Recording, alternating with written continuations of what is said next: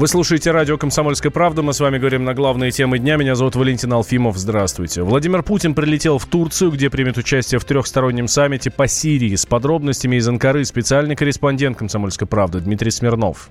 Самолет Владимира Путина приземлился в аэропорту Анкары. Президент России прилетел на трехстороннюю встречу по сирийскому урегулированию. Президенты России, Турции и Ирана э, соберутся уже в пятый раз, чтобы обсудить дальнейшую ситуацию, развитие ситуации э, в Сирии. И главная тема, это, конечно, предполагается обсудить, как сообщает сайт Кремля, Э, меры по окончательной ликвидации террористической угрозы в Идлибе и на северо-востоке Сирии. Ну, как сказал совсем недавно Сергей Лавров, война в Сирии закончилась, остался только вот один э, сектор, который не под контролем правительству э, Сирии и с которым нужно что-то решать. Вот обе стороны, с одной стороны Россия Иран, и которые они представляют Сирию, и с другой стороны а, Турция и, соответственно, западная коалиция сегодня должны решить, что же будет происходить дальше. В Идлибе год назад Владимир Путин и Реджеп Эрдоган, а, можно сказать, отменили военную операцию в этом а, секторе. Вот что будет дальше, сегодня выяснится.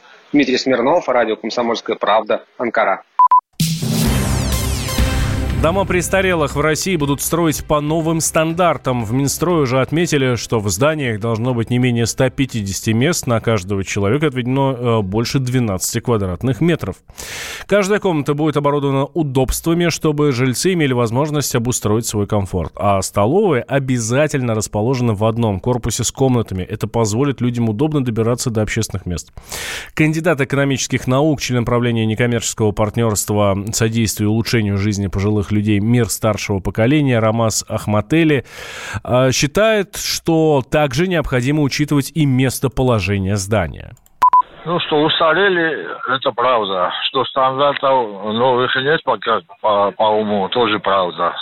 Насчет постройки, ну, там сейчас проводит Минтруд конкурс на, проектную документацию для массового строительства типовых учреждений, 150 мест контексте мировом или европейском это очень большие учреждения. Везде это ориентация на более маленькие учреждения. Речь идет э, о том, чтобы они были похожи не на как большую там, больницу, а на квартиру, дом и так далее. Здания, которые есть сейчас, они созданы изначально, как в Лонгсиле, это такое другое приложение больницы. Да? Конечно, они не подходят да, в, в том плане, что ну, не удовлетворяют элементарным условиям. Однако это не говорит, что то, что сейчас планируется, то это будет подходить. Сама планировка это такая коридорного типа, длинный коридор и э, не похожа на, на, на, квартиру. Там можно как в аду там, или там по необходимости прожить несколько дней, но жить постоянно там некомфортно будет никому. А здесь помимо самого здания еще имеет место локация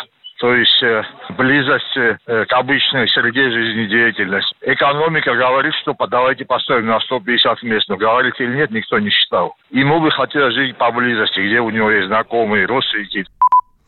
По данным Центра мир старшего поколения, в России сейчас около 280 тысяч мест в домах престарелых. На деле требуется гораздо больше, причем из общего числа только 50 тысяч мест находятся в удовлетворительном состоянии. Можно уйти в большую политику, но большой спорт пойдет вместе с тобой. Чемпион мира в тяжелом весе. Боксер с самыми большими кулаками за всю историю бокса. Действующий депутат Государственной Думы.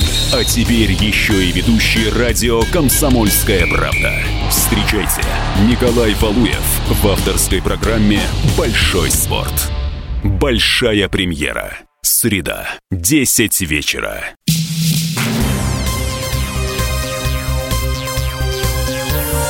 Темы дня.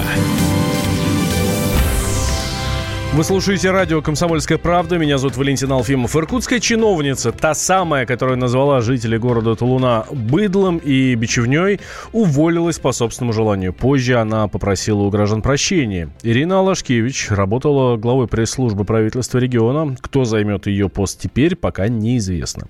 В своем фейсбуке Алашкевич написала «Я знаю, что в своих речах никого не оскорбляла. Фразы, повторюсь, были вырваны из контекста. Прошу тулунчан про простите меня от всего сердца. Губернатор Иркутской области Сергей Левченко в интервью радио «Комсомольская правда» сообщил, что Алашкевич ушла без скандала. уходила без скандала, а комментировать значит, действия подчиненных – это не моя, не моя функция. Я не комментатор, так что извините. Алашкевич также заявила, что человек, который сделал запись, обрезал в ней важные моменты, которые могли бы многое объяснить, и сообщила, что займется подготовкой исков к СМИ. В августе в интернете распространилась аудиозапись, на которой Лашкевич в оскорбительной форме говорит о пострадавших от наводнения в Приангарье. Причем э, речь в записи шла о приезде Владимира Путина в Тулун и о встрече с ним местных жителей. В частности, в ролике чиновницу возмутил внешний вид людей, которых она назвала бичевней. Я на них смотреть.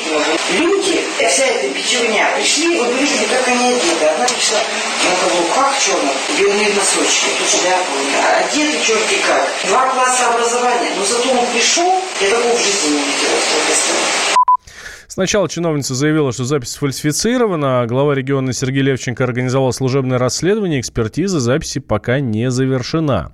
Ранее пресс-секретарь президента Дмитрий Песков заявил, что если Алашкевич продолжит работу, это будет поводом для соответствующих вопросов.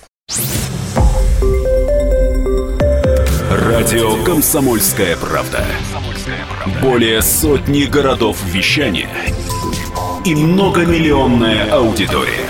Хабаровск 88 и 3 FM. Эм. Челябинск 95 и 3 FM. Эм. Барнаул 106 и 8 FM. Эм. Москва 97 и 2 FM. Слушаем всей страной.